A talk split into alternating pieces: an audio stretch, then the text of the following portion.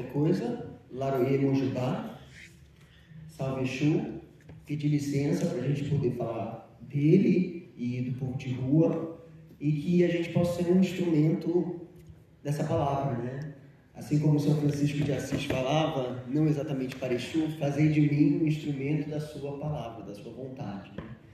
Então, primeiro pedir licença a Exu para que a gente possa falar dele, falar dessa força e falar a partir dele. Né? Então, acho que Exu nos dá essas possibilidades é, ontológicas, muitos pontos de partida. Né? É, me apresentar, eu sou Felipe Moraes, sou curador da exposição Encruzilhada Blockchain, que, tá, que vai acontecer a partir de sábado no LIS, e é parte também da programação do Mix Brasil, é, do 30 Mix Brasil, então acho realmente uma, uma oportunidade, um privilégio a gente poder falar de diversidade sexual a partir justamente é, dessa figura afro-brasileira tão complexa. E apresentar meu interlocutor, que é o Rodolfo Viana, antropólogo, artista visual, e acho que você pode se apresentar um pouco, né, Rodolfo? E é isso, gente. Boa noite. Me chamo Rodolfo Viana. É, também é, sou um devoto de Exu, digamos assim e tem caminhos um pouco um pouco tão complexos quanto o orixá né? Eu venho sou originalmente publicitário é, trabalho com publicidade é, ao mesmo tempo que também cruzo outros caminhos como as artes visuais e a vida como pesquisa. Então eu trabalho eu sou eu venho da, do campo da comunicação eu trabalho é, fiz mestrado em, em arte da cena pela UFRJ né, com o tema uh, sobre, sobre, sobre pessoas negras e periféricas que dançam funk. Né, então, sou familiarizado com periferia, né, meus temas de trabalho, com, com gênero, com pessoas negras e com, uh, uh, com a cultura de matriz africana de uma forma geral.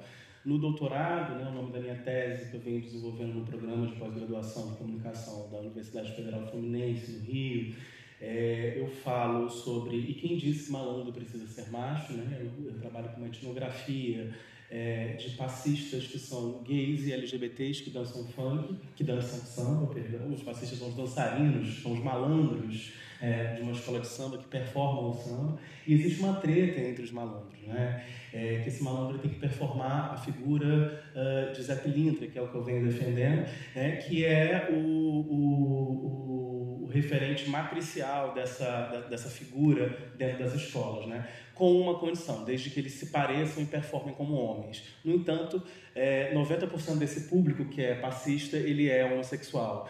Então, eles estão eles são um pouco vedados de suas expressões de gêneros. Né? Então, entendendo um pouco a cosmovisão de Exu, que eu tento, que eu tento é, entender como que, ao mesmo tempo, se faz referência, reverência a esse malandro masculino e, ao mesmo tempo, se burla esses códigos cisnormativos que estão na matriz cultural é, que é binária, né? que ali se divide entre homens e mulheres, entre pares. Se a gente pensar na cultura popular brasileira de uma forma geral, que vai ter a festa junina, né, que vai ter como, como festa como pares, que vai ter a escola de samba, que vai ter o malandro e a cabrocha. É, então essas regras, essas normas de gênero se assentam na cultura popular de alguma maneira. E quando as pessoas homossexuais elas vão performar as suas, as suas, as suas expressões, elas vão encontrar ali uma barreira sobre a tradição, sobre a ideia de, de é, de um passado imemorial que não pode ser mexido, que não pode se modificar a partir dessas condições uh, do presente que fazem pressão uh, frente a isso. Então, o Exu vai ser extremamente potente para pensar justamente as dobras, as quebras, os rastros, as rasteiras, as gingas uh, e o burlar das regras e das regras em si de gênero. É, então, a minha tese vai ser defendida uh, agora, no mês de novembro, é, em que eu trago esse tema, pensando em performances negras é, desses passistas. Então, eu trabalho com, não sou originalmente antropólogo, mas venho trabalhando com etnografia desde o do meu mestrado, é, e nesses temas que tangem cultura popular, gênero é, e cultura popular periférica, que é, a gente entende como uma chave diferente do que é a cultura popular. É, então, é, é, mais ou menos desse lugar que eu vou falar com vocês, é mais ou menos desse lugar que eu vou me colocar, é, e do lugar também de onde eu vim. Né? Eu sou uma pessoa que nasceu em Realengo, né? eu sou uma pessoa que vem de uma trajetória periférica, sou uma pessoa que vem é, é, atravessado por esses olhares né, que vão me dar essa leitura de mundo para poder entender isso. Né? Então, basicamente, essa é um pouco da minha, da, do meu caminho acadêmico, né, que se cruza também com outras dimensões da minha vida. É, eu resolvi convidar o Rodolfo para essa conversa, que justamente porque a gente tem muitas interlocuções exatamente sobre esse assunto há algum tempo, né? E me interessa justamente conversar com o Rodolfo porque ele tem essa diversidade de caminhos, de pontos de partida, é, para chegar em lugares diferentes, assim como eu. Então, é, assim como o Rodolfo, eu venho do subúrbio carioca, né? venho do Meyer, me entendo como um artista suburbano, sou minha formação é em design de produto na Belas Artes aqui em São Paulo. Então eu já sou um carioca que cresceu em São Paulo, que vive nesse lugar é, entre dois mundos e também sou artista e além disso sou curador. Então me interessa também justamente esse lugar é, híbrido. Qual que é o lugar do curador? Né? Qual que é o lugar do artista? Então, justamente, eu acho que isso já entra no método exusíaco de pensar. Então, como que, para mim, não é um problema ser artista fazendo curadoria, justamente porque me interessa o lugar da, da, da dificuldade da compreensão, da, da instabilidade das instâncias ontológicas, da dificuldade de você é, explicar exatamente o que é aquilo. Porque se a coisa é muito clara, muito nítida, é, você não tem espaço para discussão, para desenvolvimento e desdobramento a partir daquilo. E eu entendo que a própria ideia de encruzilhada, a palavra encruzilhada, né, o conceito filosófico da encruzilhada, ele é exatamente esse ponto que você está entre várias linhas, várias linhas que se encontram no único ponto do centro, e dali você parte para todos os caminhos possíveis, para a direita, para a esquerda, para frente, para trás, para cima e para baixo. Então, Exu ele se configura nesse, nesse pensamento é, exatamente como a possibilidade de tudo. Então, Exu é a possibilidade de você levar qualquer coisa a uma potência. Você transformar qualquer coisa que existe por si só e transformar-se em outra coisa. Exu é a possibilidade de transição, de estar entre estados ontológicos. Né?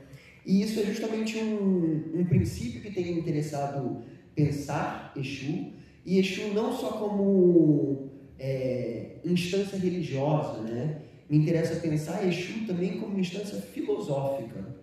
Então, um dos meus pontos de partida, de interesse nesse universo, é que eu sou um bandista, então eu acho que isso é um ponto de partida importante para falar sobre isso. Então, uma compreensão muito específica de Exu. Eu venho de uma geração, sou a quinta geração de um bandista da minha família, então é uma relação que está ali acontecendo, existe na formação do que eu sou, mas de certa maneira também lidada com muito preconceito, com muita dificuldade de entender o que é essa figura. Então, a partir dessa vivência religiosa, espiritual, mitológica, inclusive, tem interessado observar Exu como um princípio filosófico. Então, a gente consegue entender é, conceitos filosóficos europeus né, de maneira muito nítida, né? a gente pode falar de Heidegger, falar do Dasein, a gente pode falar do Aristóteles, do conceito de substância, mas a gente não consegue entender é, as tradições orais que surgiram ali no Golfo da Guiné, principalmente, né, vieram para o Brasil na diáspora, é, como princípios filosóficos. Então, como que a gente não entende, não consegue entender Exu como uma possibilidade de pensar de uma outra maneira? E acho que a própria forma de Exu se articular, ela é contra-axiomática, né? E eu acho que ele se, se aproxima muito do pensamento do Deleuze quando o Deleuze fala de rizoma, né? Então, a possibilidade de você ter não uma estrutura que é um axioma, né? Então, todos os pontos de uma árvore se encontram no centro, se encontram naquele tronco. Então, na ideia de que todo pensamento surge um pensamento original. Exu, ele distorce um pouco essa possibilidade, essa, essa forma de compreender o mundo, né? Ele entende o mundo como um rizoma. E o rizoma é um conceito da, da biologia, na verdade, né? uma, é uma raiz de vários fios que vai se emaranhando e dentro dela tem vários bulbos. Então Deleuze fala desse, dessa forma de pensar como um rizoma. Então você pode pegar qualquer uma dessas linhas e encontrando progressivamente nós, bulbos, e dentro de cada um desses bulbos outros rizomas, outros calos que vão desembocar em novas formas de pensar. E é justamente aí que eu acho que entra Exu. Porque Exu é, é a forma de você se opor a esse pensamento axiomático, esse pensamento unitário. Ele te propõe justamente você chegar em, em outras instâncias que você não imaginaria que você chegaria de maneira, de maneira linear. Né? Então, acho que a sua pesquisa mesmo em cima dos, dos malandros, do gênero, ela tem muito essa, essa forma de pensar também, né? De entender como que esse malandro, ele não é só uma... Ele não é só um mito, ele não é só uma instância é, religiosa, ele não é só uma figura histórica, ele não é só uma lenda urbana, ele é todas essas coisas ao mesmo tempo, né? Eu queria que você falasse um pouco disso. É, a gente, a gente que é pesquisador, a gente tenta, é, a gente é um pouco tarado por definições e por sistematizações, às vezes, que e torna muito difícil a gente tentar encontrar é, uma definição, por exemplo, para Exu, justamente porque ele é múltiplo. É, então, assim, eu vou tentar fazer uma definição, né, de alguma maneira, do que, que seria essa encruzilhada, de onde que está Exu nisso, de onde que está, para onde que vai. É, que aí eu acho que é o encontro que você está me propondo.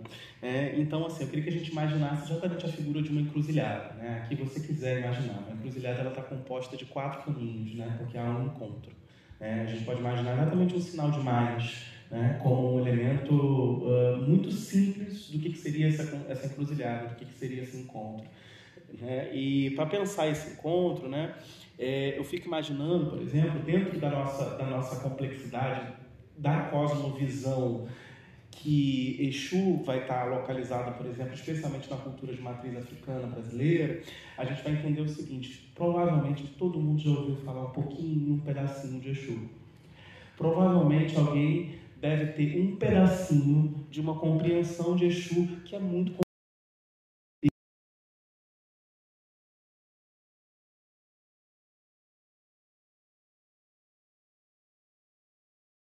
deles ali. Exatamente. Então, é, e não se engane, né? materializar essa figura é muito, é muito difícil mesmo. Os próprios mitos são mitos muito diferentes. Os mitos fundadores que, que dão, digamos, origem a essa figura mitológica são muito diferentes. São muito díspares entre eles. Então a gente vai, vamos tentar, é, de alguma maneira, pegar um pedacinho do que cada um entende. Então provavelmente você já viu falar que ele, ele pertence à encruzilhada. Provavelmente você já ouviu falar que ele é uma figura que usa um terno está em pé. Provavelmente você já ouviu falar que ele é um diabo. Né? Provavelmente você já viu essa figura ser é, dançando ou realizando uma gargalhada. É, provavelmente você já viu também essa figura né, a partir de tridentes de algum outro elemento que está muito presente no nosso cotidiano também. É, e todas elas, elas são um fragmento de Exu. Né? Ela não vai conseguir dar conta desse elemento, não vai conseguir dar conta dessa multiplicidade.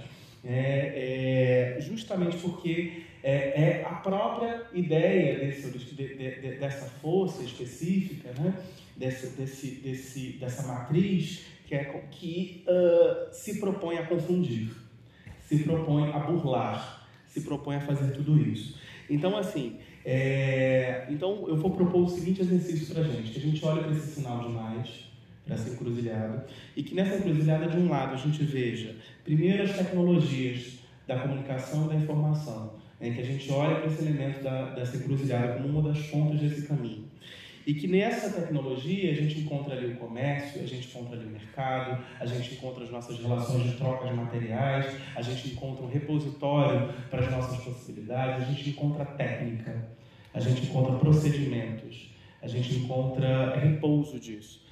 Do outro lado dessa encruzilhada, imediatamente do outro caminho que eu cruzo, eu posso encontrar um outro elemento que se interessa por essas técnicas que eu, neste momento aqui, vou propor que a gente pense como arte. É, e aí a arte como um elemento que está interessado na poesia, um elemento que não está interessado exatamente na técnica, mas se apropriar de poesia. Nesta outra linha, em que faz exatamente um cruzo disso, é, eu, queria, eu, queria, colocar nesta encruzilhada a ordem social das coisas, é, que nos explicam, enquanto brasileiros, muito, com muito mais propriedade e muito mais tangibilidade prática, eu vou chegar lá em um momento, é, do que ah, as teorias que às vezes a gente importa para nos explicar. Né? E essa ordem social, do outro lado, eu puxo um elemento que são os lugares de gênero. Então a gente tem aqui uma encruzilhada entre tecnologias, poesia, gênero e ordem social. Então vamos pensar aqui que olha esta potência, que é o Senhor deste lugar que está neste encontro, né, guiando de alguma maneira né, e fazendo possibilidades de cruzo e de elementos né, é, em que a gente vai entender dentro da, dentro da mitologia como caminho. Né? Exu vai ser uma figura é, é, específica de uma parte da África, da cultura Fon Yorubá, é, dos países do Congo e da Angola, é, especificamente. E quando vai vir para cá, ele vai ser materializado numa figura física. Né? É, mas nenhum dos orixás eles são, eles são personificações físicas como, como a que a gente está acostumado a ver de alguma maneira. Eles são forças, de alguma, de alguma forma, que são materializadas em figuras físicas. É, então a gente pode entender todos esses elementos como uma cosmologia de encontro, né? é, do qual o, o Exu é mais próximo do que seria a figura de Deus, que vai ser Oxalá. É, então, assim, esse, então fica, vão ficar aqui para gente as perguntas como ponto de partida que eu queria colocar, como o que é encontro, é, como é, essa cosmovisão explica as nossas relações simbólicas brasileiras, como, como isso vai explicar as nossas relações sociais e de gênero, né? como isso pode dar concretude material para as nossas complexidades a partir de mitopoemas Exu está cheio de mitopoemas que nos explicam, é, é, e especialmente nos explicam, por exemplo, em encontro com pensamentos, por, por exemplo, que o Muniz Sodré vai trabalhar em Pensar na Go, que Leda Maria Martins vai trabalhar em A Performance Aspiralar, é, em que as teorias, por exemplo, uh, pós-coloniais vão estar muito interessadas justamente para responder a, aquilo que a gente importa da Europa, para dizer assim, olha, de fora a gente não precisa nada para nos pensar. A gente já tem todos os elementos aqui. É, então, assim, é, Exu vai ser a figura da dupla face, é, performativa né, de uma apresentação. Ele vai ser, na verdade, dono de uma prática, é, dono de, um, de, um, de uma prática que está no cotidiano muito tangível, muito palpável, e explicado por, poema, por, por mitopoemas é, que a Helena Martins, que é essa autora do qual me fili, vai chamar de metaconstitutivos. Eles se constituem, eles se criam né, de acordo com o tempo, com o presente que eles estão vivendo. É, então, vou dar um exemplo muito simples e muito palpável. É, Exu é, é explicado como aquele que dá o veneno às cobras. Exu dá veneno às cobras. É, e, e se a gente pensar qual é a ideia de veneno, a ideia de veneno também é cura. É, é precisamente um duplo. É, Exu também vai ser aquele que dá o riso à hiena, a hiena que come carniça, a hiena, a hiena que está próxima à morte. É, Exu é aquele orixá único né, que é capaz de tocar e dançar ao mesmo tempo. É, então, todas essas relações duplas, todas essas relações de duplos, é, é, elas trazem para a gente uma impossibilidade é, é, frente à colonização que a gente sofreu. A gente abandonou, na colonização que a gente sofreu, as possibilidades dos duplos que recebemos como herança africana. A gente não consegue lidar com duplos. A gente não consegue lidar com duplicidade. A gente consegue lidar com também, a gente não consegue lidar com e, a gente só consegue lidar com o. A gente é um pouco binário. E esse binarismo, né, é, muitas vezes vai ser uma herança do que a gente recebeu como, como elemento da nossa educação, é, como elementos da nossa, da, da, do, que impor, do que foi, nos foi importado, inclusive com um pensamento acadêmico muito potente também. É, um, pensamento, um pensamento científico também que nos ensinou a recusar eles mesmos, para olhar para a gente.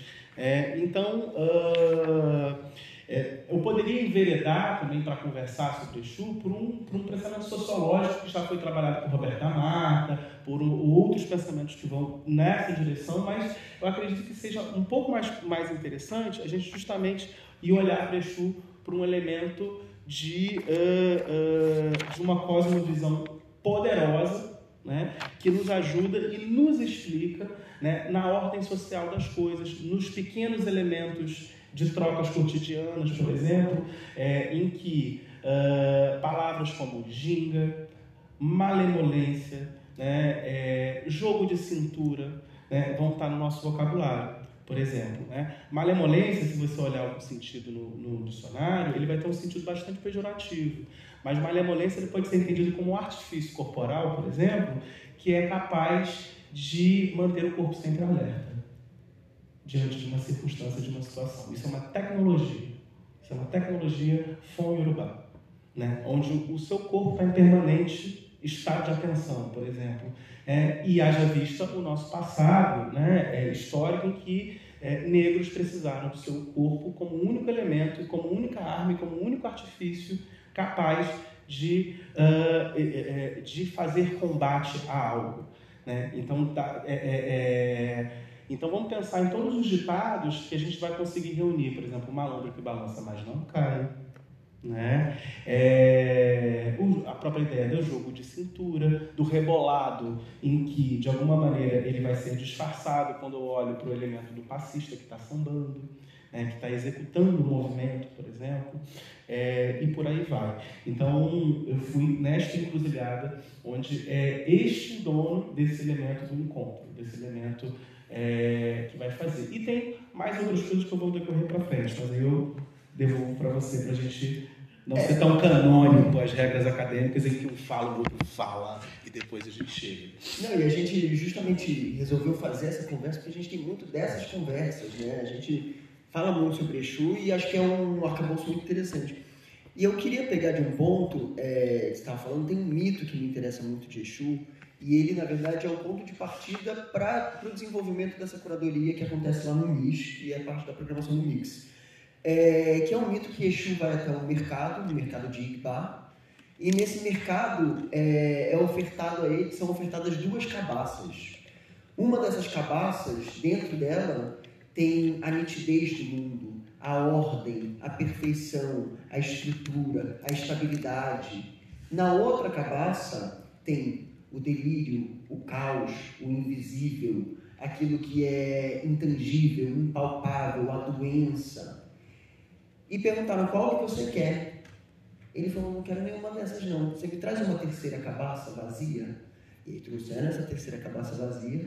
Ele pegou o conteúdo dessas duas cabaças, jogou dentro da terceira cabaça, sacudiu ela, jogou para o alto e rompeu essa cabaça. Então esse é um princípio que me interessa muito e, e justamente como é, princípio filosófico mesmo, né? Como que é essa figura que desfaz as separações estanques, desfaz as fronteiras, propõe justamente uma forma de e, não ou. E, e é nesse lugar que me interessa pensar o habitar no mundo das artes. E é esse lugar que, que eu gosto de ser justamente quando eu estou falando sobre artista fazendo curadoria. É, artista e curador pensando o espaço tipográfico. E é muito curioso, é, eu me sinto muito nesse lugar de trabalhar como Exu, porque eu não gosto de pensar só como conceito filosófico. Acho que tem uma coisa de método, de procedimento, de como fazer que Exu nos ensina e nos dá essa possibilidade. Então, é, tem outro mito de Exu que me interessa bastante, que Exu ficou 16 anos na porta da casa de Oxalá, só observando tudo que Oxalá fazia, para que ele pudesse aprender. E em troca, é, desse conhecimento, é, Exu seria o responsável por receber as oferendas que são destinadas ao Oxalá. E, e fazendo esse trabalho, então, meio de mediador, de secretário, de recepção de ebós que vão para Oxalá, ele observava tudo que Oxalá fazia, então, como Oxalá criava os seres humanos, como Oxalá soprava é, a vida dos seres humanos, como Oxalá regia o cosmos, e Exu aprendeu absolutamente tudo em silêncio, observando. Então, Exu tem essa, essa, essa forma de ser meio canivete suíço, né? É, todas as habilidades, todas as formas de acontecer, todas as formas de fazer estão inscritas em Exu. Então, até Ogum, né, que é o ferreiro dos orixás, que é o irmão próximo de Exu, ele é tão próximo Porque esse saber fazer, que é de Ogum, que é da metalurgia, é dado por Exu. Exu é quem sabe fazer tudo. Exu é quem aprendeu tudo com Oxalá. Então ele é o. É, ele é aquele que traz a mensagem e os fazeres e a ação de Oxalá no mundo. Então, é, é uma noção muito diferenciada daquilo que a gente entende no mundo ocidental da relação com o transcendente. Né? É, até essa ideia de que você, no Ocidente, né, no cristianismo, nas religiões judaico-cristãs principalmente, você em devoção, você se leva aos céus para buscar o divino. Nessas religiões é, de terreiro, né, eu chamar de religiões de terreiro, porque acho que são muito complexas e com muitas referências diferentes, elas costumam trabalhar de uma maneira em que os deuses descem para habitar os nossos corpos, comer da nossa comida, dançar a nossa dança, falar conosco, beber da nossa bebida, se divertir conosco estar na festa conosco. Então, todas essas formas de é, existir de Exu me interessam como forma de procedimento também, como metodologia. E quando eu fui chamado para fazer essa exposição, é, o André Fischer ele me convidou para fazer essa exposição de NFT e o André é uma figura muito interessante porque ele é muito aquariano, né? Então é uma pessoa muito interessada em tecnologia. Ele está sempre pensando em realidade virtual, então a gente vê até por essa, pela programação desse Mix Brasil, realidade virtual, realidade aumentada. E aí ele me veio com essa proposta, Felipe, vamos fazer uma exposição de NFTs. E eu falei, cara, eu nunca trabalhei com NFT, não, não, não domino o assunto. Ele falou, não, mas você vai fazer, tem que ser você, vamos fazer então, então vamos fazer. Então eu me debrucei em cima desse assunto, me interessou muito, e eu comecei a pensar qual vai ser o caminho de recorte disso, por onde eu pego esse, essa discussão do NFT. Porque nos últimos dois anos, né, é, e acho importante contextualizar o que é o NFT, para a gente entender essa história toda e como que entra Exu, é, nos últimos dois anos, vocês devem estar acompanhado, é, a gente teve um fenômeno de grandes obras digitais serem vendidas por muitos milhões de dólares. E essas obras estavam é, num formato conhecido como NFT, que quer dizer Non-Fungible Tokens. E a premissa básica, é, vou resumir muito, é que você tem uma rede mundial de computadores, de códigos, que se chama blockchain, onde muitos computadores se conectam. E a partir do uso dessa rede, você consegue inserir um código nessa rede que é muito comprida, e esse código, ele passa por todos esses computadores. E conforme ele vai passando por cada um desses computadores, cada computador vai validando essa informação. Então, de certa maneira, esse código inscrito nisso que a gente chama de blockchain fica imutável para sempre. Então, ele é uma espécie de cartório universal da internet. E tem uma virada de jogo nisso, que o NFT, por ser um, um código que tem muitas certificações no mundo, ele passa por todos esses computadores, ele permite que a gente possa colocar, por exemplo, uma imagem nesse código, um áudio, um tweet, de certa maneira que esse específico que a gente colocou, ele vai ser único e irreprodutível.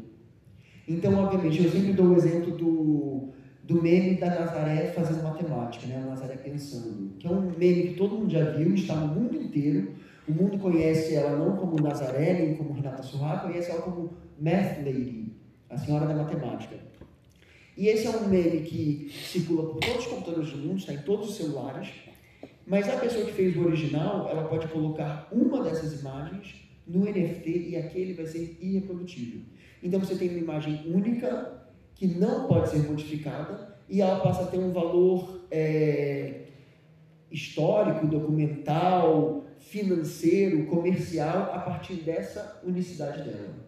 Então, de certa maneira, e isso é uma coisa que eu é, até trago para a discussão da exposição, é que seria de fato uma nova forma de você pensar arte, de você pensar circulação de trabalhos de arte, pensar a internet, ou seria uma forma do capitalismo transformar uma coisa que é por natureza reprodutível e, e, e abundante em uma coisa que é escassa, para que você possa transformar isso numa mais-valia, uma forma de você transformar isso em capital. Então, uma vez que você tem essa Nazaré, que todo mundo conhece, que todo mundo tem acesso, só que você tem um único dela, esse objeto se torna muito valioso. E aí entra essa discussão, o que, que é um trabalho de arte em NFT? E a gente teve esses fenômenos todos disso acontecendo, isso sendo vendido por muitos milhões de dólares, em grandes casas de leilões, como a Sotheby's, a Christie's. Então, o que, que isso quer dizer, né? E eu me coloquei pensando justamente qual seria o conceito curatorial que ia abarcar essas questões. E desde que a gente viu esse fenômeno do desenvolvimento dos NFTs, principalmente comercialmente, né, no mundo das artes, e é curioso como arte vira notícia quando vem acompanhada de cifras, né? É muito difícil você ter notícia sobre arte, sobre um artista vivo, ou o artista morreu, ou ele vendeu algo muito caro. E as pessoas se ofendem com esses valores, né? Então isso para mim já é um ponto de partida é, interessante para a gente pensar. E a partir desse momento a gente começou a ter muitas exposições, principalmente em feiras de arte, é, estandes de galerias, galerias dedicadas só à venda de NFTs. E até quando o André me convidou para fazer essa exposição, ele perguntou, ah, então acho que o formato dessa exposição é isso, né? Televisões na vertical, é, trabalhos curtos que ficam repetindo. Eu falei, não, você está querendo então uma exposição de GIFs, não de NFTs. Porque é curioso também como os NFTs que são vendidos hoje em dia por essas galerias, a maior parte deles são GIFs. São trabalhos muito curtos. Talvez pela facilidade de apreensão, por ser rápido, por você poder ver rápido na feira de arte, não sei, tem muitas possibilidades. Mas eu comecei a justamente questionar isso. Não, eu não quero fazer uma exposição de GIFs. Eu quero fazer uma exposição que tenha obras que você não pensaria, não pensaria que poderiam ser um NFT, que seriam obras de arte digitais. Então a minha questão começou a ir por aí. Bom, eu quero fazer trabalhos que possam ter cheiro. Eu quero fazer trabalhos que possam ser esculturas digitais eu quero trazer artistas que são de outras áreas do conhecimento, que transitam por outras áreas de conhecimento e às vezes que nunca trabalharam com NFT, para transformar algum dos seus trabalhos em NFT. Alguns outros artistas já estão representados por essas galerias, é, e aí alguns a gente já trouxe esses trabalhos que já existem em NFT. Então, só para a gente entender, é, o conceito curatorial de Exu entra justamente como um paralelo para a gente entender essa multiplicidade que é o NFT, que é a obra digital, que é o espaço da web, que é o espaço virtual. Então, acho que aí justamente entra essa conexão que acho que pode dar um pano para manga. É, e para ser intangível sobre o que é o NFT, assim, imagina que o mundo ele está desabitado. Imagina que o mundo não existe. É, em que, por exemplo, eu posso ter um sapato da Nike específico que eu comprei, um sapato da Nike. E se eu olho para uma janelinha específica, vulgo um óculos do Google, um celular, etc., e eu estou vendo um sapato voador com asas aladas que batem e que fazem de alguma maneira esta figura naquele sapato exclusivo no mundo virtual. É, era como se é, é, é, a grande promessa da internet, né? vamos pensar nos NFTs, isso é uma grande promessa utópica da internet como que foi a tentativa do que foi o The Sims, né? a tentativa do que foi talvez o, o, o Second Life. Second Life. É, agora vamos habitar o mundo com elementos uh, imateriais em que se eu olho para esta janela aqui eu vejo um mundo mágico.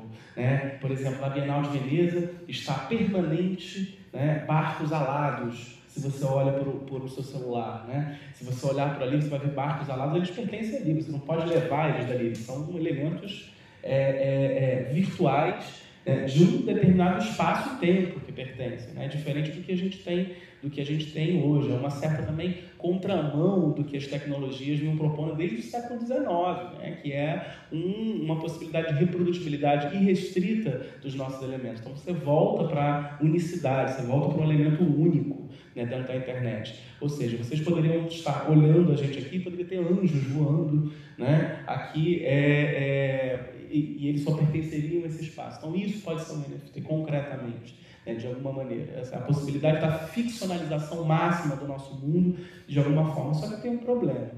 Né? É, essa, é, é, esse, essa promessa material de tentar habitar e coexistir na matéria física, né, na materialidade física, no nosso espaço, no nosso tempo, é, ela é um desejo muito grande, uma promessa ainda muito embrionária da arte. Né? Ela é uma promessa ainda muito excludente para o que a gente entende. Né? Então, assim, os NFTs eles pretendem evoluir Porque a gente vai entender dessa ficção que está, por exemplo, em séries como Love, Death, Robot, que vai estar, tá, é, vai estar, tá, por exemplo, numa, na Matrix, né, que você faz um download de um elemento e ele está ali, ou seja, é, é, é, este mundo que talvez aqui para frente a gente vai colocar. Só que a gente tem um problema bem objetivo. A internet ainda não conseguiu, esses elementos ainda não conseguiu tanger os cinco sentidos. Né? Eles estão distantes dos sentidos né? ainda. Né? A gente está preso ainda aos elementos audiovisuais é, é, o cheiro, o toque, o gosto ainda é intangível para essas matérias. Acho que seria uma questão de tempo.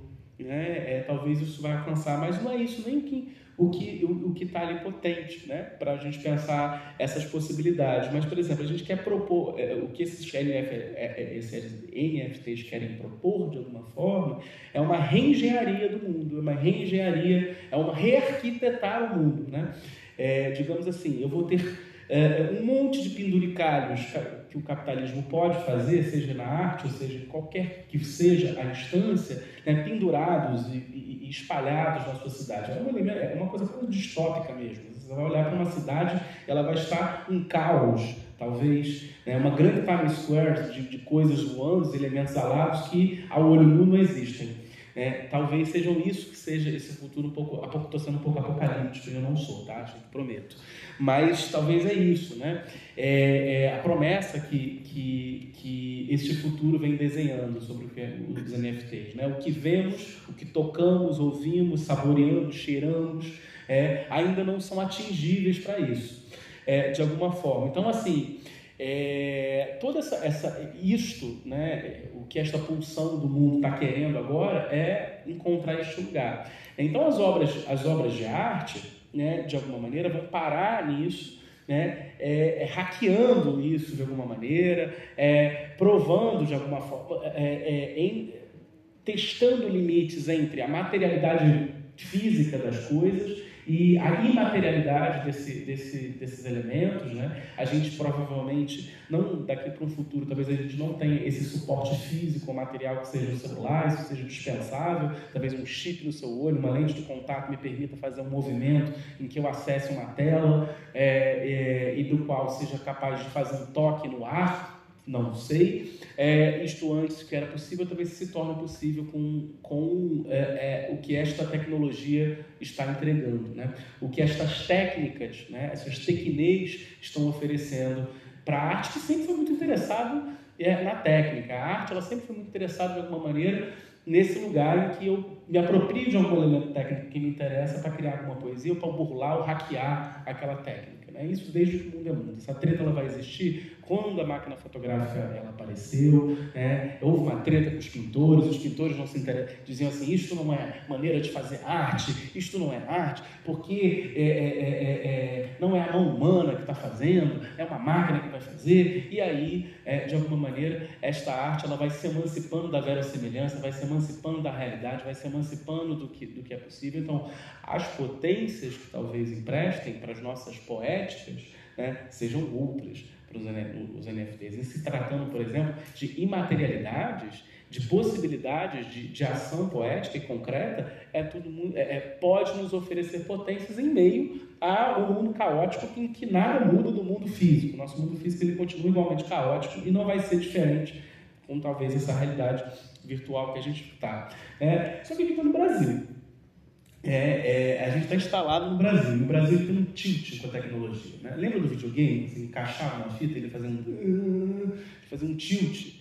É, então, parte da nossa experiência com a tecnologia hoje é lidando com tilts. A gente lida toda hora com tilts. A gente lida toda hora com a, com a inexperiência, com a impossibilidade da tecnologia, com o erro, com a falha com grotesco, a vontade de arremessar uma máquina em algum lugar, porque todos os dias temos aprendizados novos e que tudo que a gente queria era que os estudos talvez estivessem mais estáveis para que a gente não aprendesse uma nova coisa, não fizesse um novo download, não fizesse uma nova atualização de alguma outra, de algum outro elemento.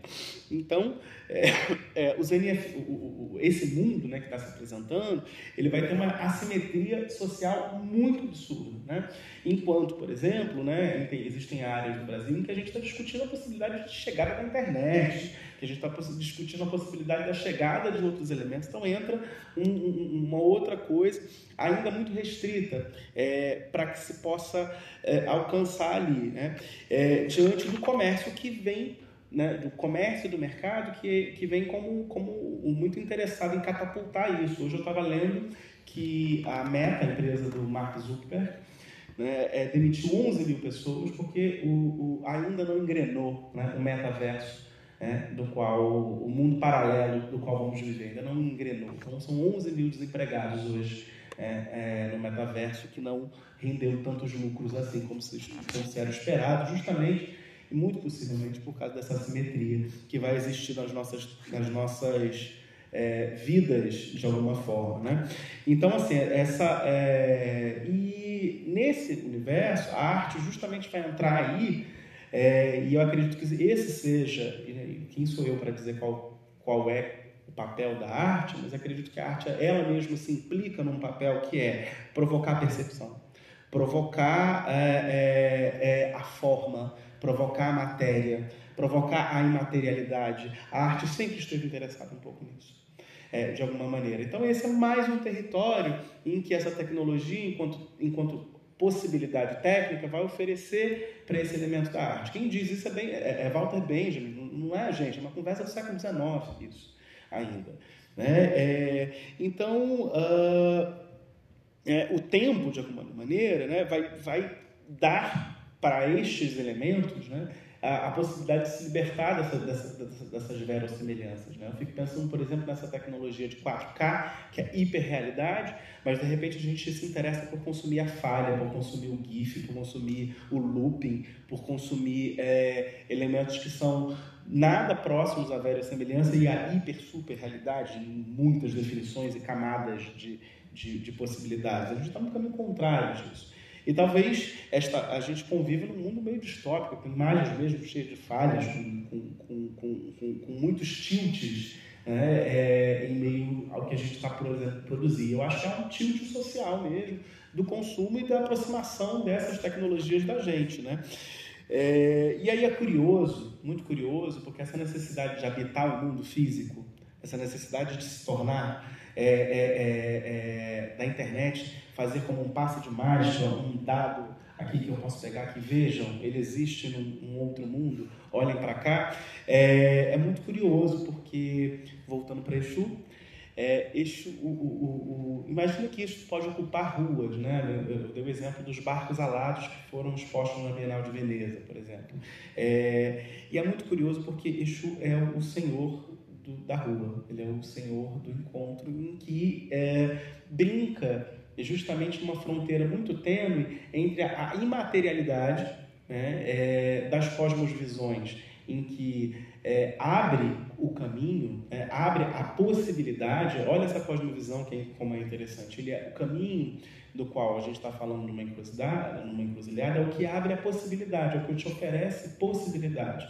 E aí, ao te oferecer possibilidade, é, a gente vai, vai, vai, por exemplo, encontrar nessa rua nessa rua muito material, muito concreta, justamente cosmovisões nossas, em que, de alguma maneira, já lidam com a imaterialidade das coisas, a imaterialidade da existência há muito tempo. Há muito tempo. É, ao mesmo tempo em que estas tecnologias estão também oferecendo uma imaterialidade que depende de um suporte material muito objetivo que é a nossa tecnologia, o tal chip, o tal celular, a tal tela limitada. A gente olha o mundo por uma tela desse tamanho, né? muito mais restrita do que a janela da nossa casa, por exemplo. É, quando a gente pensa quanto isso é limitante para a gente. É, então, uh, esses, os falangeiros de Exu, vulgo os que me interessam, os malandros, são os que andam pela rua, os que dominam a artimanha do jogo, o que domina a artimanha uh, uh, do atalho, do, do, do, da capacidade de burlar, do que domina a artimanha do prazer, do que domina a artimanha da sedução, do que domina elementos que são, ao mesmo tempo, muito, muito, muito rarefeitos, como a sorte.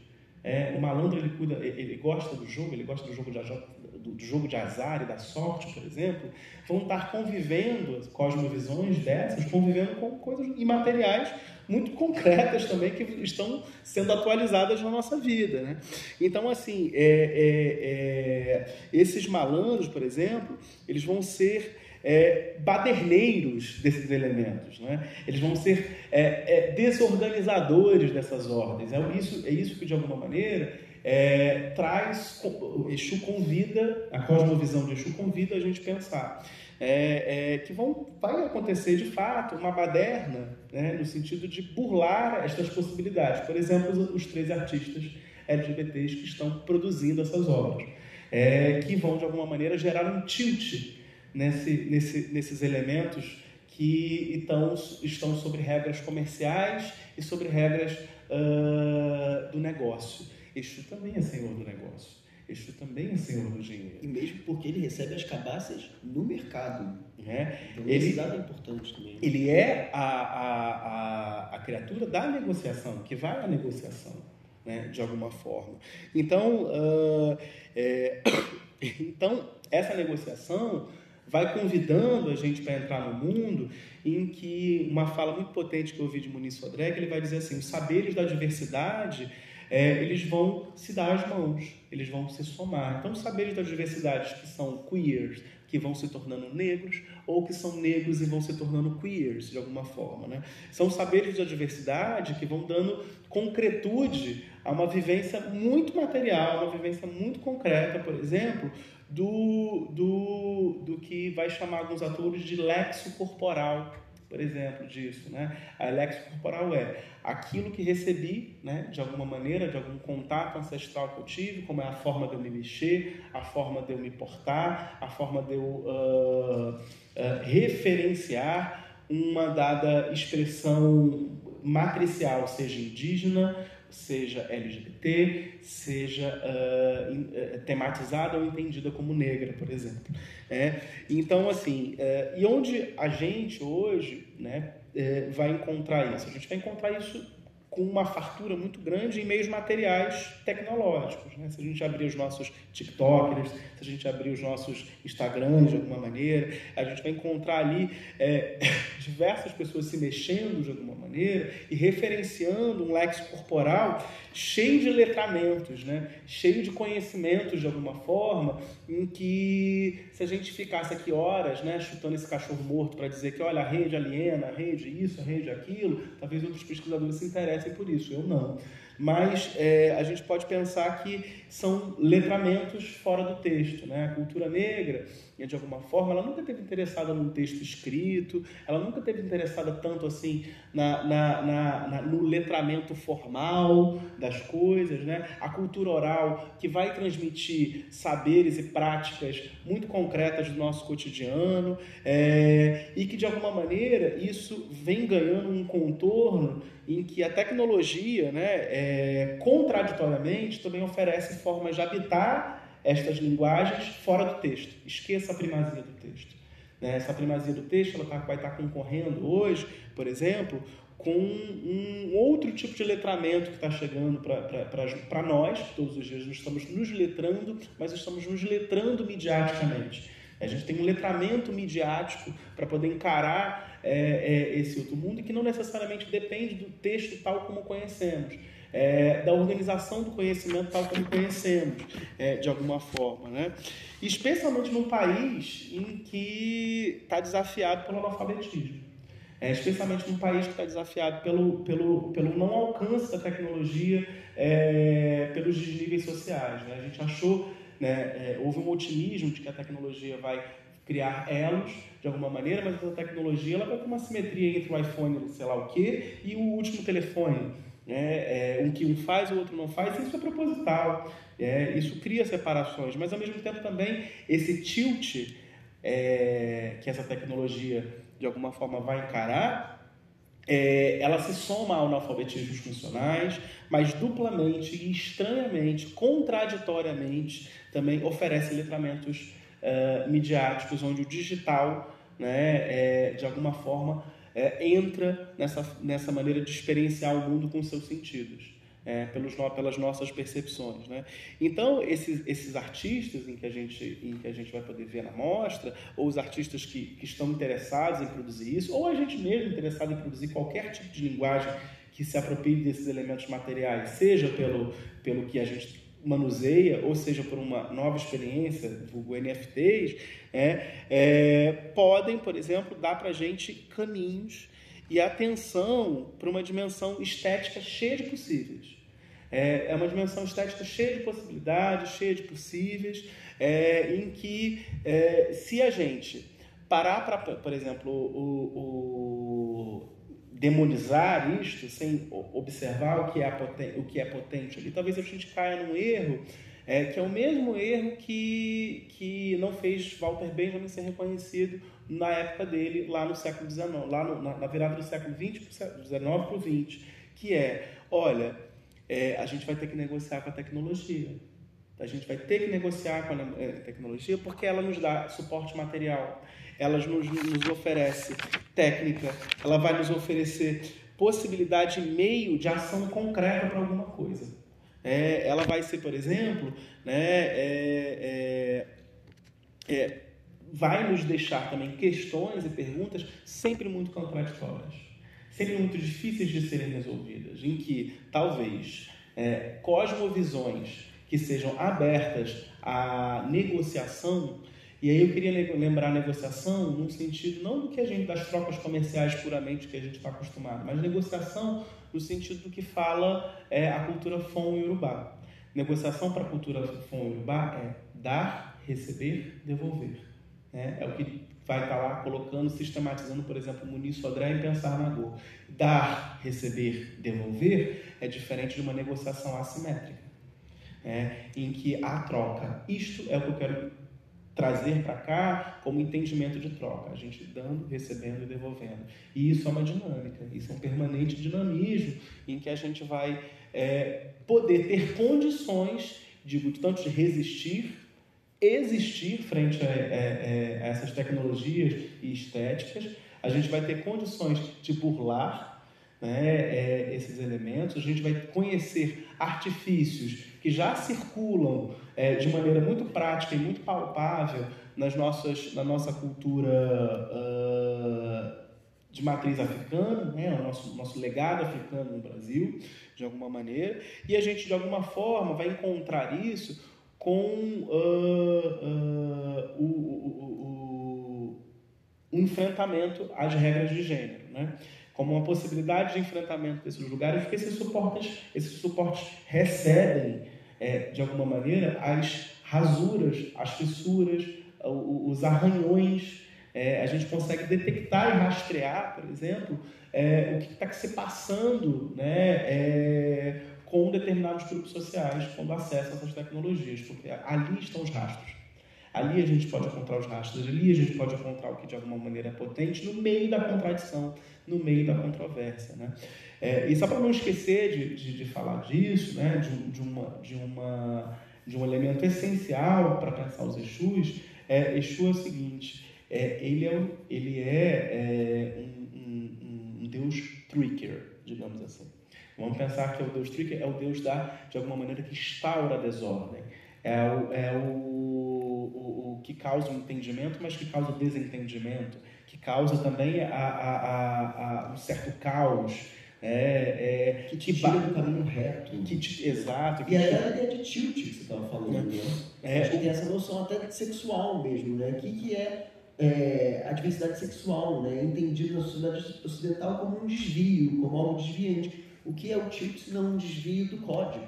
É a né? própria... Como que você lida com essa coisa que é um ruído, né? É, e aí tilt, como se a gente pensar, o, o jogo de cintura, né? Essa expressão jogo de cintura, em que, na minha observação de campo, os malandros que não podem de alguma maneira rebolar, é, mas eles passam a rebolar ou fazer gestos expressivos, entendidos e tomados como femininos, é, ou seja, proibidos pelas regras e convenções de gênero de alguma maneira, aí não, eles rebolam de alguma forma porque dominam o código, porque conhecem o código masculino, então, portanto, podem gerar um tilt nele. É, e esse tilt, ele pode estar, a gente pode ter, encontrar esse rastro tanto na, na, no elemento, no elemento uh, virtual, onde a gente pode ver isso, como, por exemplo, presencialmente, onde é, vai morar no detalhe, é, vai morar na, na, na, na, rasteira, no pequeno golpe. É, é, talvez essas, essas resistências, essas cosmovisões, elas existam não porque elas são, são, são, são uma capacidade de realizar um motim, como prometeu o marxismo, mas com uma capacidade de, diante de uma força maior, né, poder escapar dela né, e ainda golpear em algum lugar. Né, ainda gerar um golpe, ainda infringir incômodo, e ainda infringir é, é, uma outra possibilidade. Tudo isso, gente, né, né voltando para esse lugar da encruzilhada, né, é entre tecnologia, é, entre a arte e a criação desses, e, e interesse na poesia, é, entre as, as, regras de gênero dos quais a arte também está interessada em borrar e, e macular aquilo, né, e uh, as nossa, a nossa ordem barra desordem social. Né. Queria, de alguma forma, encaminhar para eu fechar e a gente poder conversar com vocês. É, que tem um verso maravilhoso da gente que é do carnaval, né? Que é a mão que faz a bomba faz o samba. E Deus faz gente bomba. E a bomba que explode nesse carnaval é a mocidade que levanta o seu astral. É, é, eu estou falando aqui de tecnologia, eu estou falando aqui de um saber contraditório, eu estou falando aqui de uma dupla face, eu estou falando aqui também de uma uh, possibilidade que dá concretude material à cultura é, de alguma maneira. É, quando a gente pensa em que isso se instala no nosso território mais conhecido que é a festa e que é o local em que todos nós conhecemos e nos marca como brasileiros, por exemplo. Não, eu queria pegar isso que você falou, principalmente a partir do, do, da ideia de tilt. Né? Isso me interessou muito, que é muito ponto de partida que eu tenho pensado. E na exposição também a gente vai chegar no carnaval, eventualmente, porque justamente como a gente está pensando, a gente surge desse ponto de partida do carnaval, pensar o carnaval como forma de pensamento, de habitar a rua, ele acaba entrando na exposição como um desses vetores, né? a gente vai chegar nisso. E justamente nessa noção do tilt, do ruído, é, tem um trabalho muito interessante na exposição que chama Neo Vitruviano, do Rodrigo da Alcântara. Ele é um cineasta que é artista visual também. E ele fez esse pequeno vídeo, que é uma vídeo performance de dois minutos, que é ele, ele diz, é, ele diz que ele é um corpo bicha brasileira, isso eu acho muito interessante, justamente, e diante de uma projeção do homem vitruviano, do, do Leonardo da Vinci, que é justamente essa compreensão mais ocidental que nós temos do símbolo maior da ordem e da perfeição do corpo humano, mas qual o corpo humano, né? Então, ele, enquanto bicha brasileira, se coloca é, diante dessa projeção e fica dançando Vogue na frente dessa projeção. E, te, e, pulando, tentando se encaixar nessa projeção desse homem vitruviano. Então, justamente nesse lugar desse tilt, desse não se encaixar, isso que você tinha comentado, nesse lugar de você não estar dentro de um sistema, dentro de um método específico, organizado, ocidental, surge essa, esse, esse brilho do inesperado. Esse brilho de Exu que vai falar de uma forma é, curvilínea, não linear, para te falar uma outra instância desse homem vitruviano. Então a gente está acostumado a olhar esse homem vitruviano, essa ordem da Renascença, né? e a Renascença representa justamente essa culminância do pensamento ocidental, né? ou a fundação daquilo que a gente entende hoje em dia como pensamento ocidental moderno, né? do ser humano organizado, perfeito, masculino, hetero, heterossexual no centro do cosmos. E aí a bicha brasileira faz o seu voo desfazendo essa estrutura clássica. Isso tem me interessado muito. E nesse lugar, justamente, eu quis colocar um trabalho da Carola Braga, que é uma artista que eu acompanho muito e é uma artista olfativa. Ela trabalha criando instalações que têm cheiros. Então é um trabalho muito sofisticado, muito delicado, muito difícil de você aprender. E muitas vezes no trabalho da Carola você precisa ler etiqueta, e a etiqueta do trabalho vai te dar algumas insinuações sobre o que, que aquele trabalho está falando. Então, o tipo de cheiro, você vai criando uma narrativa a partir dessas instâncias que ela te dá enquanto palavra, enquanto cheiro. E essas se somam e criam uma memória, uma outra instância do ser, do perceber essa experiência estética. E aí eu falei, bom, Carol, eu queria te chamar para fazer uma exposição de NFT. E ela tinha esse trabalho que ela tinha desenvolvido um pouco mais de um ano atrás com o Matheus Montanari, que é uma experiência imersiva numa floresta. Então você olha um vídeo de um minuto de uma floresta, e parece submerso, e você ouve um áudio de oito canais, que esse som vai dando a volta na sua cabeça. É bem interessante a experiência. E aí ela dá uma virada nesse jogo, porque ela coloca justamente um cheiro nesse trabalho. Então, quando você for à exposição, vai ter escondido na exposição uma máquina que, ao longo do dia, vai soltando esse aroma de floresta que ela desenvolveu. Ela diz que é uma floresta submersa.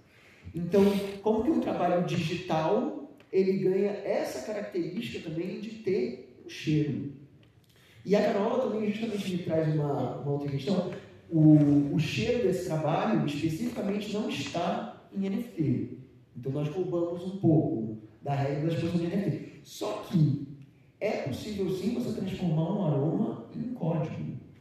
Porque com Carola, justamente eu aprendi que há uma máquina que você consegue colocar uma substância ali dentro, tem um globo, e ela lê as moléculas que constroem aquele cheiro. Então você consegue criar um código digital para a fabricação de um cheiro. Então, de certa maneira, é uma espécie de um selic de aromas.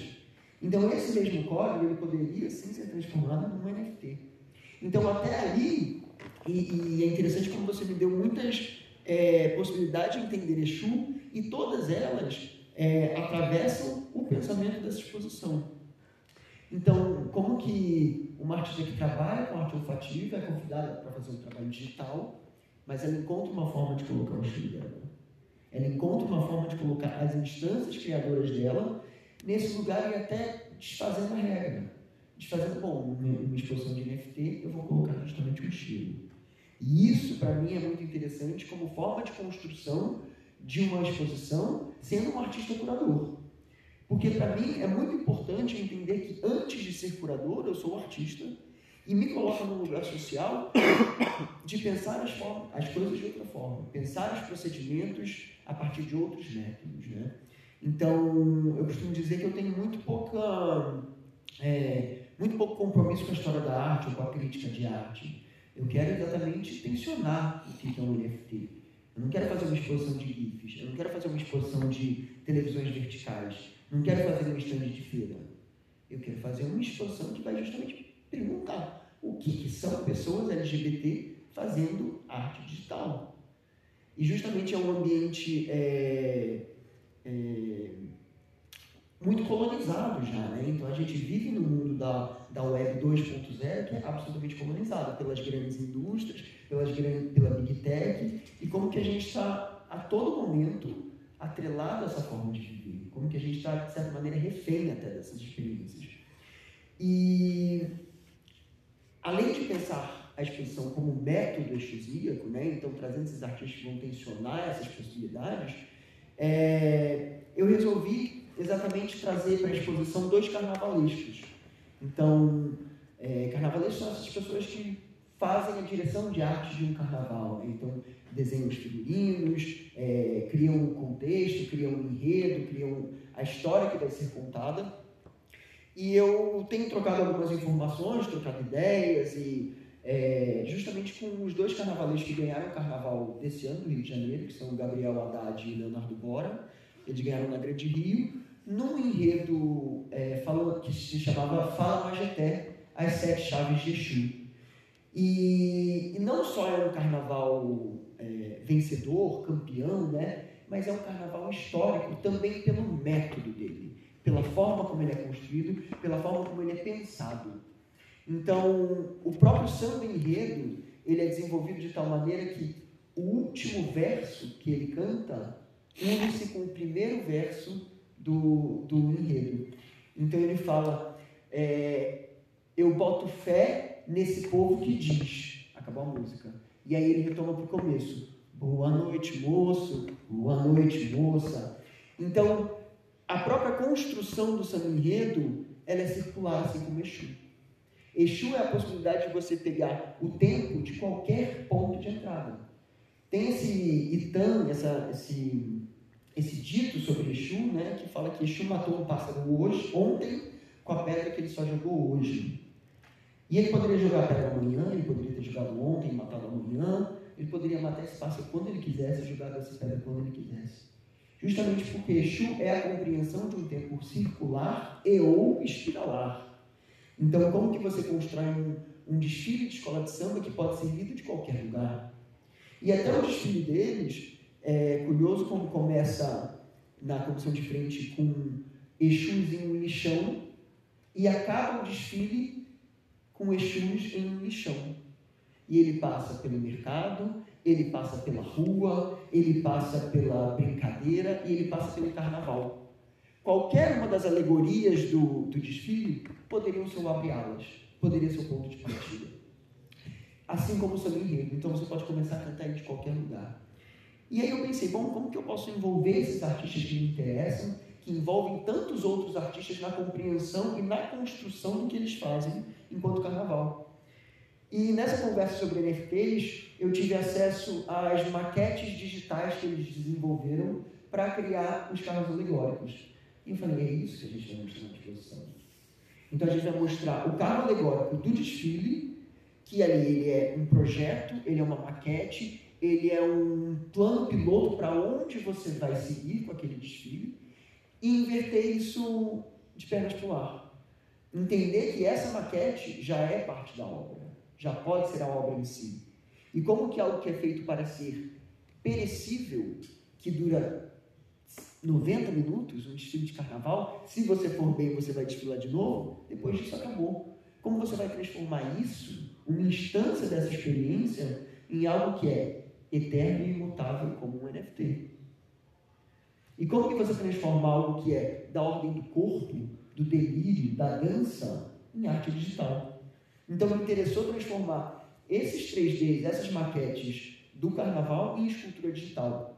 Então quando a gente for lá na exposição ver, a gente vai ver essas alegorias deles girando num, num vídeo, numa televisão, então a gente vai ter uma outra experiência é, desse carnaval. Então é Exu que fala pelas sete chaves de Exu, ali no Fala Magité, ele fala pelo discurso do, do desfile e ele continua falando mesmo depois que o desfile acabou. Então, isso me interessa como ponto de partida para pensar essa obra de arte que propõe-se a ser efêmera, mas ela segue existindo de tantas outras formas. E justamente ela vai existir num lugar em que o carnaval não existe, que é o Museu de Arte Contemporânea. Como que a gente, enquanto arte,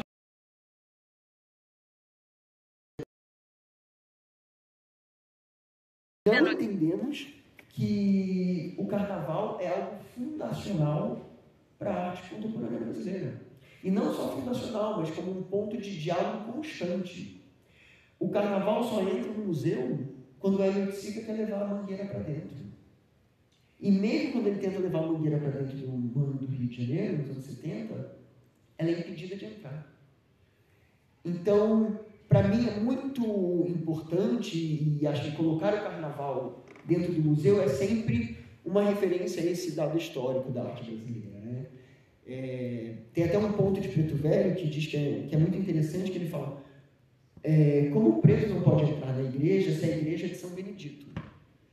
E me interessa justamente pensar como que a Mangueira não pode entrar nesse museu se esse museu é construído em cima dessas bases de uma arte brasileira, que está constantemente vivendo no carnaval. Então, como que você tem o parangolé da Leopsica, mas você não tem a Mangueira dentro desse, desse, dentro desse, desse museu?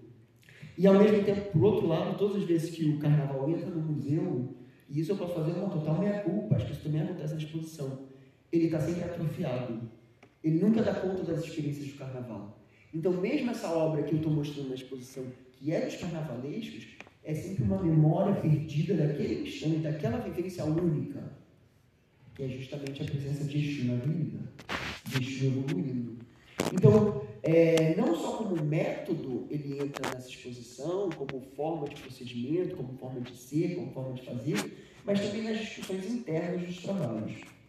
E, e a partir dessas discussões, acho que é, agora vocês precisam ir lá, ver no sábado, é, ver as obras, entender como isso tudo se relaciona visualmente, como isso acontece no espaço, e como que todas essas coisas elas vão a partir da relação entre essas televisões que estão mostrando esses trabalhos, é, vão criando relações diferentes.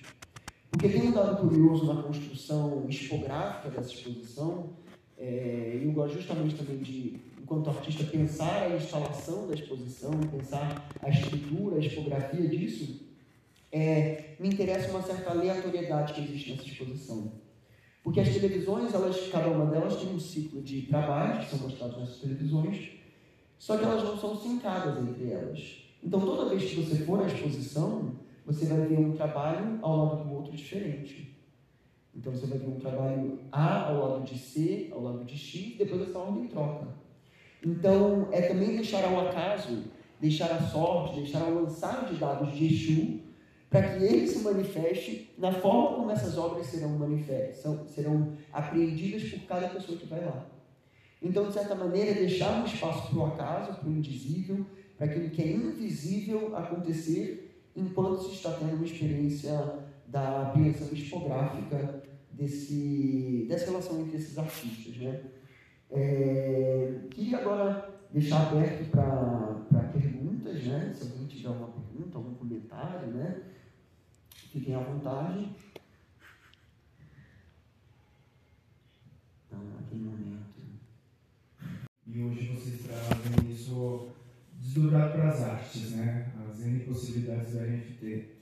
E nesse encontro tinha uma advogada né, que estava defendendo a plataforma blockchain como algo muito seguro, porque pela lógica o blockchain é a contabilidade perfeita, a gente não vai conseguir é, burlar, né? Tem registro de tudo, você não, não apaga um registro. Então essa é uma base que foi defendida lá. É, hoje, olhando as encruzilhadas de Exu e todas as possibilidades já expostas aqui, como fica a questão de segurança no estudo? Como que fica a garantia para o artista de que aquela arte é, não vai ser reproduzida, que é uma grande briga hoje, talvez nas redes sociais, de como ele vai ter o crédito de algo que está sendo reproduzido, que ele quer que, que seja, que alcance, ele quer que alcance a arte dele, mas qual é a segurança que ele vai ter? É, e a minha pergunta naquela época para o advogado foi quem está supervisionando né, a plataforma de blockchain para dizer que 100% do que está sendo vendido é um lugar de segurança para todo mundo, desde na visão de artistas, antropólogos, cientistas, é, como vocês veem a segurança disso tudo? Eu acho que tem várias respostas para essa pergunta, acho que uma delas é estanque. Né? É, não sou técnico no assunto, mas ao que eu entendo do blockchain, é, ao que eu pesquisei, o blockchain é justamente a, a própria segurança disso. Né? Então, como essa, esse código passa por todos esses computadores que estão observando se esse código é imutável, se ele se transforma entre um computador e outro, eles vão dar um aviso. E esse código é suspenso. Não existe essa compreensão de que isso de fato é imutável e isso está lá. E eu até geralmente faço essa relação entre com o NFT, assim eu faço esse exemplo, é como você ter a Mona Lisa, né, do Leonardo da Vinci, está lá no Louvre, é uma obra que não tem valor, né, é impossível você quantificar o valor daquilo, e você desce na lojinha do Louvre, você tem guarda-chuva, você tem a, a camiseta, você tem o mousepad, tudo da Mona Lisa. Então é que nem a, a, o meme da Nazaré. O meme da Nazaré é o guarda-chuva, é o mousepad, ele está no computador de todo mundo. Mas existe um que é o único, que é mantido por essa, por essa corrente. Mas isso é tão complexo que sabe-se lá o que, que vai acontecer com o blockchain. E os, a, o título da exposição é justamente Encruzilhada Blockchain, né? entendendo que esse blockchain, essa corrente de computadores é, que é circular, está sempre indo e voltando pelos mesmos computadores, ele é de fato uma encruzilhada, onde todas as possibilidades podem acontecer. Todas elas podem acontecer e provavelmente irão acontecer. É, eu também penso como o Felipe, acho que vai ter múltiplas formas de tentar responder isso, mas eu fico só pensando com incômodo quando surgiu a fotografia, né? Tem assim 180 anos mais ou menos que existe a fotografia e a pergunta era: e agora em que eu tenho um negativo e que eu posso reproduzir isso em milhões de possibilidades e tamanhos? É um incômodo muito grande do, do, do universo artístico de dizer assim: é, ei, isso não é único, isso não é uma experiência única, sua experiência vai ser uma experiência de, de contato, né? É, de alguma forma, então, isto se envereda para isso. Então, o que, que, que, de alguma forma, as regras da arte foram fazer? Né? As regras da arte foram se convencionar. Então, nós precisamos nos apegar à ideia de autoria, nós precisamos nos apegar à ideia do Estado, em que vai nos zelar pelas regras e vai zelar pela, pela legislação, pela propriedade intelectual é, e artística dessa pessoa, ele conferir capital por aquilo. Afinal de contas, foi você que concebeu isso. Né?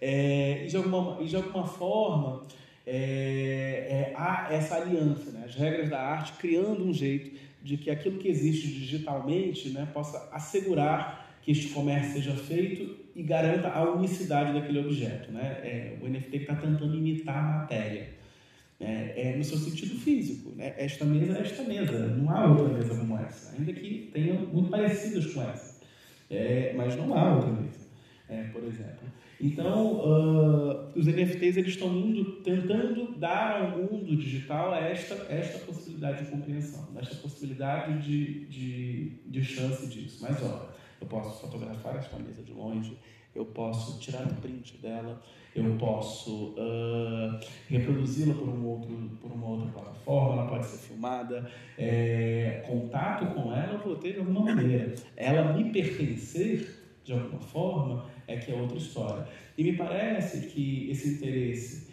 de querer construir obras em que elas pertençam, isso é uma discussão também em que o mercado da arte e da crítica de arte está se estruturando, né? Eu comecei falando que os, o, esse universo está querendo uma nova reengenharia de mundo. E essa nova reengenharia de mundo implica uma engenharia jurídica, implica uma engenharia de compreensões de que tipo de, de, de tipo de coisas vamos fazer para assegurar, por exemplo, as possibilidades de mercado para isso tudo né, continuar, é, para que modifiquemos tudo, mas que não alteremos nada, é, de alguma maneira. É, então, uh, isso vai dar. Uh, uh, e a gente vai conviver com esses tilts mesmo. Né? É, por exemplo, o NFT mais famoso, eu tenho ele numa imagem no meu computador, no WhatsApp, alguém que me mandou, que é uma caixinha de alguma coisa né, a latinha de tal lugar, é, de alguma forma, é, eu tive acesso a isso, mas não era único. Não, só se você quiser ter esse objeto. Né, esse objeto que é um objeto imaterial e ele existe num determinado lugar e não me pertence. Me pergunto eu, que interesse eu teria de ter esse objeto? Né, de alguma forma. De que, por que, que me interessaria tanto em ter uma latinha específica da Coca-Cola é, virtual e que ela me pertence? É, então, é, é, é, as obras, né, elas, de alguma maneira, elas vão conferir ao mercado de arte é, isto que ele sobrevive, que é a possibilidade única de uma obra, que é o estoque, né, é, que é um entesouramento do colecionador, né, de alguma maneira. Ele tem, vai ter ali no repertório de entesouramento né, dele é, mais uma possibilidade de estocar algum elemento.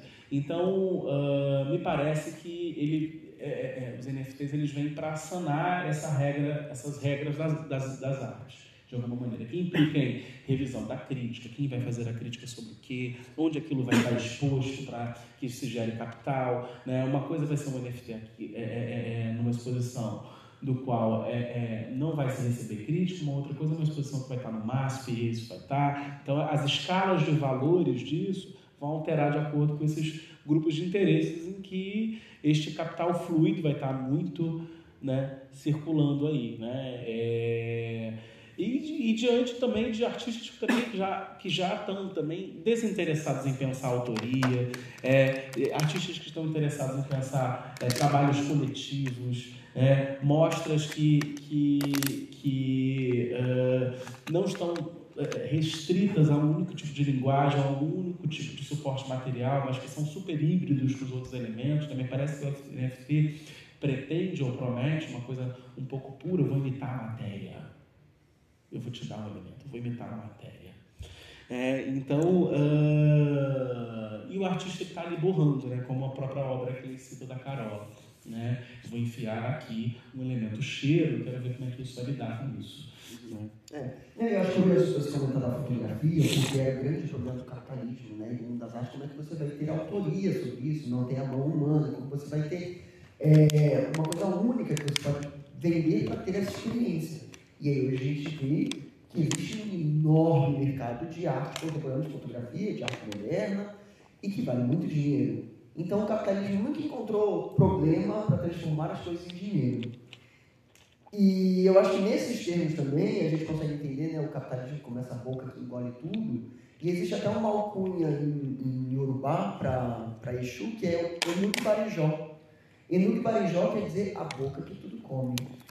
E assim como o capitalismo, que está justamente influenciando essa questão que a gente está falando do comércio, da transação financeira, quando ele cria uma situação como essa de que você vai ter a possibilidade de ter uma latinha da Coca-Cola específica, sua, digital, que só você tem, também a possibilidade que Exu faz e usa com toda a frequência e seu senso de humor de te fazer passar ridículo. Então, quando ele te coloca nessa situação de você pode ter essa coisa, essa latinha que vale muito dinheiro, mas ela é só um código. Então, essa própria possibilidade de pernada que Exu te dá, então Exu sim, é a troca financeira, é o comércio, pode ser o capitalismo, mas também é o desfazimento disso. É a pernada. É o buraco no meio do caminho que você não percebeu que ele te faz pensar sobre o próprio caminho. Então, acho que todas essas instâncias estão atravessando o que é essa discussão do NFT. E acho que, para finalizar tudo, e é uma excelente pergunta para isso, é, como Exu é um procedimento, é uma forma de pensar, é uma metodologia, é uma proposição de como a gente pode habitar o mundo e como a gente pode ver esse mundo. E como a gente pode, principalmente, ver que boa parte das coisas que a gente faz são meio ridículas, né? São trocas simbólicas que a gente estabelece. E quando a gente vê é, quão prosaico isso é, quão repetitivo é, tem um certo senso de humor. Tem uma piada nisso. E Exu se manifesta nesse lugar também. É a risada da hiena, que come aquela carniça e depois transforma em uma coisa nova. Então, Exu é esse Exu de Barijó. Vai engolir absolutamente tudo. Nada vai ficar sem comer. E tem até um mito que fala que Exu nasceu muito jovem e ele já queria comer tudo. Ele queria comer a comida da casa, ele queria comer a cadeira, ele queria comer a casa, ele queria comer o mundo. E isso é Exu. Ele come o capitalismo, ele come o socialismo, ele pega as duas cabaças, ele destrói elas e transforma numa coisa própria dele. Né? Você quer falar mais alguma coisa? Ups. Então, mais alguma pergunta? Por favor, por favor. Não, acho tem um.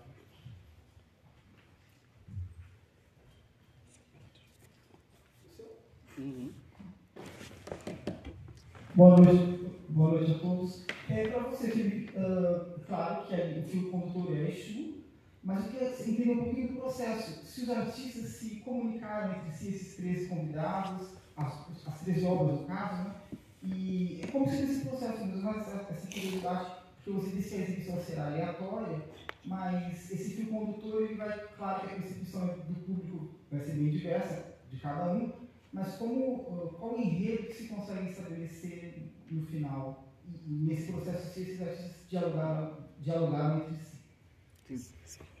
É, uh, então, não, esses artistas não, não dialogaram entre si, né? Acho que é até da natureza da curadoria, de uma curadoria pequena como essa, você não tem muito espaço para criar é, diálogo entre os artistas, né? Então, o, o, curador acaba funcionando um pouco como esse maestro que vai juntar todas essas notas e criar um sentido disso tudo, né?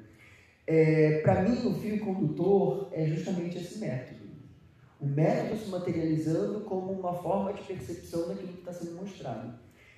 E a própria forma dos trabalhos, é, depois que você. Quando você é fiel ao seu método, eu, eu sempre sinto que o resultado final ele acaba respondendo ao seu método. Então, naturalmente, muitos dos trabalhos eles têm umas características que são imagens se desfazendo, corpos se transformando em outras coisas. Tem sempre um estado de transição. Então tem esse trabalho do Rodrigo da Alcântara, que é ele tentando se transformar no, no homem vitruviano não conseguindo. Tem um trabalho muito bonito do Thales Frey, que se chama Fio Condutor, que são dois pares de perna humanos, é uma performance, é uma coisa bem interessante, unidas por um tecido e ele parece um corpo único. Então esse corpo entrando em combate com essas duas pernas, são dois pares de perna se relacionando, mas eles são parte do mesmo corpo. Então são pernas humanas, mas se tornam quadrúpedes. é, todos os trabalhos, de certa maneira, eles são essas formas é, estanques tentando se transformar em outras formas, ou uma forma maleável tentando se transformar em outra forma. E até, por exemplo, tem um trabalho do João GG, é, que é um artista gaúcho, ele fez uma renderização de pedras brasileiras e ele fez uma trilha com, baseada em músicas de K-pop. Então, no código binário que ele conseguiu a partir de músicas de K-pop. Então, como que ele está transformando essa relação das pedras brasileiras para uma outra cultura que é tão diferente da nossa? E essas pedras vão se desfazendo, se transformando, se tornando outras coisas. Então, acho que, assim como tudo aquilo que, que é engolido, né, como, se, como engole tudo, também tem essa fluidez entre estados da matéria. E acho que o grande fio condutor é isso, essa instabilidade entre formas e entre estados que tem nesses trabalhos. Então, queria aproveitar e agradecer a todos vocês que vieram. É, foi um prazer essa conversa. E queria convidar vocês para irem na exposição, sábado, dia 12 de é, novembro, no Museu da Imagem do Som. E também a gente tem uma versão pocket, com três trabalhos só, na Galeria Olido. É, lá no MIS a abertura vai ser das duas às cinco da tarde. E vamos lá, a gente vai beber uma cerveja, vai ser ótimo, a gente troca uma ideia e Exu é sobre encontros, né? É, sigam nas redes sociais para a gente trocar ideia, ver trabalhos, arroba Felipe Moraes com dois P's. E você quer passar a sua, Rodolfo? E agradecer também é, possibilidade de poder falar e a, é, a, possibilidade da imaterialidade dessa conversa poder estar sendo transmitida, dessa conversa também estar podendo ser transmitida com acessibilidade para pessoas né, é, com, com, com deficiência surdas, perdão. Né? É, e, e também deixar também no Instagram, Rodolfo, Viana, Rodolfo Viana uh, Cliques, né? em que a gente também vai, vai disponibilizar também o áudio, o áudio do, da conversa em podcast, também para ficar um pouco mais fácil. E é isso, gente. Muito obrigado. Boa noite, viu? Obrigado.